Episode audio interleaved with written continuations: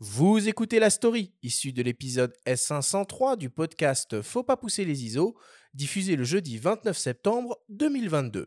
La story vous est présentée cette semaine par Sony et sa gamme de boîtiers hybrides plein format photo et vidéo pour les professionnels et les amoureux de la belle image.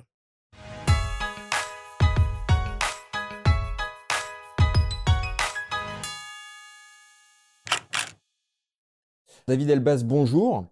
Bonjour. Vous êtes directeur scientifique du département d'astrophysique du commissariat à l'énergie atomique et aux énergies alternatives.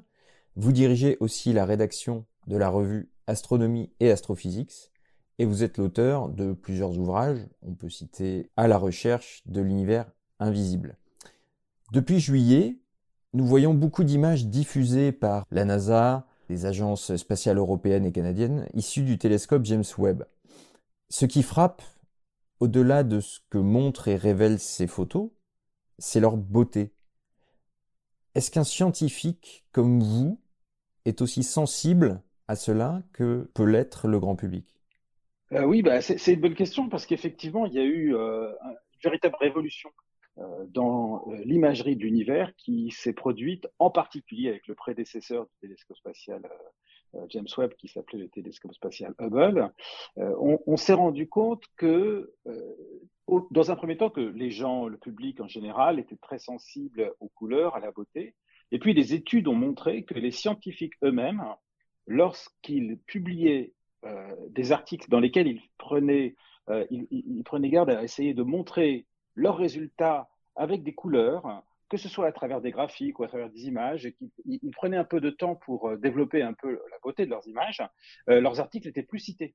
Euh, même d'un point de vue scientifique, leur message scientifique passait mieux. Mmh et donc, bon, il y a, bien, évidemment, quand on regarde l'univers, par exemple, dans l'infrarouge avec le télescope spatial James Webb, la couleur des images est artificielle, hein, elle est fausse, et donc cette beauté est un travail artistique au même titre qu'un peintre euh, qui va choisir les belles couleurs qui vont parler. Mais la beauté est un langage scientifique lorsqu'il est utilisé à bon escient parce que le choix des couleurs permet de mettre en perspective des informations scientifiques pertinentes dans une image qui nous apparaît en deux dimensions et qui tout d'un coup prend une profondeur multidimensionnelle. Pardon de vous couper, mais oui, tout à fait. Jusqu'à quel point est-ce qu'on peut faire confiance à des couleurs représentées sur des images qui sont donc, vous l'avez dit, artificielles, mais ainsi que à la manière dont les éléments sont euh, orientés finalement, parce que tout est biaisé entre guillemets. Vous, je crois que vous parlez de faux informatifs. Voilà, exactement. Alors, il y, a deux aspects. Il y a, euh, par exemple, même euh, dans, cette, image qui s'appelle la, montagne mystique, le choix du terme la montagne mystique déjà vraiment assez parlant de la part des, scientifiques américains du Hubble Heritage Project qui ont fait, alors ça c'était pour une image télescope spatial Hubble, ils ont choisi un zoom particulier, un angle particulier, et ils ont montré un cocon de poussière dans lequel naissent des étoiles, à la verticale, un peu comme une cathédrale, qui donne le sentiment d'une élévation. c'est ce que Emmanuel Kant appelait le sentiment de sublime lorsqu'on regarde une montagne et qui pousse l'âme à s'élever, la raison à s'élever. Donc effectivement, à ce niveau-là, il y a quelque chose qui est entièrement artificiel.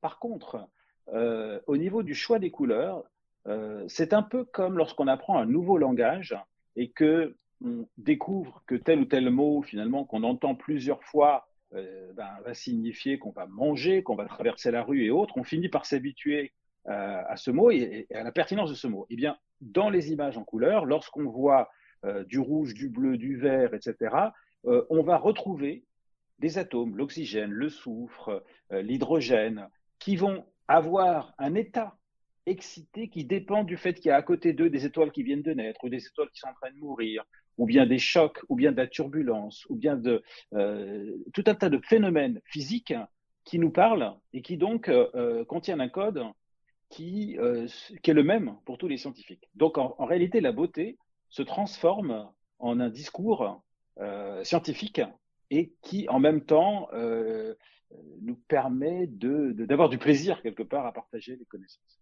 En quoi la première image directe d'une exoplanète, qui a été euh, capturée par le, télescope James Webb, constituerait un tournant pour l'astronomie, comme l'a déclaré euh, Sacha Hinckley, un professeur d'astrophysique à l'université d'Exeter à l'agence spatiale américaine? Parce que en soi, le fait de voir une telle image d'une exoplanète, c'est pas pas vraiment inédit. Non, vous avez raison. Je suis même étonné qu'il ait dit ça parce que en réalité, la, détection d'une planète en imagerie directe, ça avait déjà été réalisé. pour l'instant, avec le télescope spatial James Webb, ce que l'on attend, c'est véritablement une collection euh, de, signatures de molécules euh, relativement complexes euh, qui sont accessibles dans des domaines qui sont accessibles uniquement au James Webb. Le fait de voir une planète, l'émission directe d'une planète, c'est quelque chose qui nous émerveille tous, même en tant que spécialistes, et même si c'est pas complètement inédit, parce que une planète, c'est quelque chose, c'est un objet qui rayonne très très très peu de lumière, qui va réfléchir la lumière de son étoile, c'est la confirmation quelque part de, ce qu'on voit de manière toujours un peu indirecte quand on voit l'influence euh, d'une planète sur une étoile. Et on a l'espoir, dans un avenir un peu plus lointain, de voir que la couleur d'une planète, euh, cette fois la véritable couleur qui viendra de son albédo, c'est-à-dire des couleurs qui sont réfléchies par la surface de la planète, puisse nous parler de la présence ou non de végétation sur la surface de cette planète et qui sera l'une des signatures possibles de la présence de vie sur une planète euh, en dehors du système solaire. Donc ça a pris une vingtaine d'années, la, conception du télescope à peu près. Il prend le relais de Hubble, qui avait déjà un petit peu révolutionné notre regard sur l'univers. Donc euh, les attentes sont, sont, immenses et elles sont déjà euh, presque là. Donc vous, personnellement, vous vivez ça comment? Bah, en fait, on, est assez excité parce qu'on a ici un, un, télescope qui a la capacité de voir dans l'invisible. C'est pas la première fois qu'on voit dans l'invisible, mais il ouvre quelque part un regard dans un domaine invisible, dans le sens où il n'est pas du domaine du visible, il est dans l'infrarouge, mais qui, qui, a la capacité de plonger dans les confins de l'univers et de voir euh, ce qui se passe dans l'atmosphère des exoplanètes, là où personne n'avait vu avant. Et donc, euh, potentiellement, dans les images qui sont en train d'arriver chaque jour, il est possible que l'on soit surpris par euh, des sources de lumière qu'on n'attendait pas et, qui qu'on n'arrive pas à expliquer. C'est un peu ça qui, nous, qui, nous, intéresse le plus quelque part, c'est la partie qu'on n'explique pas. Et déjà aujourd'hui, on est en train de voir euh, dans les deux domaines de, la naissance des premières sources de lumière et des planètes des choses qui sont un peu étranges. Pour la naissance des premières sources de lumière, on est en train de voir que les galaxies semblent être, avoir euh, formé leurs étoiles beaucoup plus vite que ce qu'on pensait. Et on essaye de comprendre pourquoi aucune, enfin, aucun des, aucune des théories qu'on avait jusqu'à présent pour expliquer la naissance des galaxies ne colle avec ce qu'on voit. Hmm. C'est un peu tôt pour en conclure quelque chose. Et puis pour les planètes, on commence à avoir des molécules, euh, en particulier d'oxyde de soufre, dont on pensait pas qu'on pourrait les voir et qui alors euh, qui peuvent révéler une chimie différente sur les planètes. Et, donc tout ça, ça ouvre des portes euh, vers de, possibles révisions de nos théories qui ont toutes des failles. Et donc on sait que chaque matin quand on se lève, il est possible qu'il y ait une découverte de ce type-là. Alors effectivement, c'est un moment particulièrement enthousiasmant pour nous. Merci beaucoup, David Elbaz. Avec plaisir.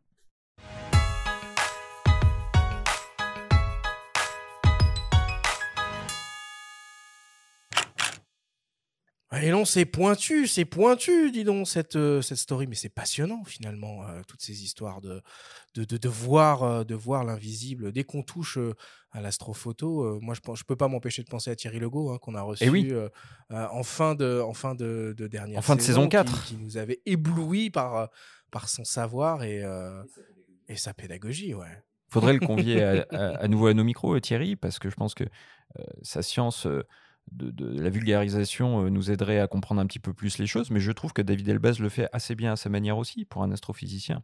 Je trouve qu'il euh, vulgarise pas mal le propos et on comprend à quel point l'interprétation euh, colorée de ces images infrarouges aide à admirer finalement un petit peu ce qui se passe, ce qui se joue dans cette recherche scientifique qui peut parfois nous dépasser, hein.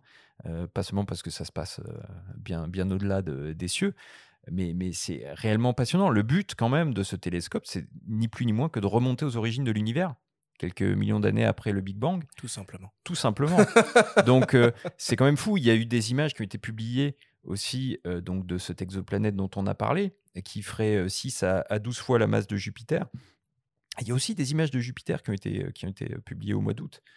sur lesquelles on peut voir les phénomènes de, de météorologiques, les niveaux d'altitude, les couvertures nuageuses. Bon, sans se passionner pour l'astrophotographie ou l'astronomie, parce que c'est n'est pas mon cas, moi je ne me passionne pas pour ça, je trouve ça très intéressant, tout comme on peut suivre les tribulations du rover Persévérance en fil rouge dans ce podcast et on y reviendra, Mmh.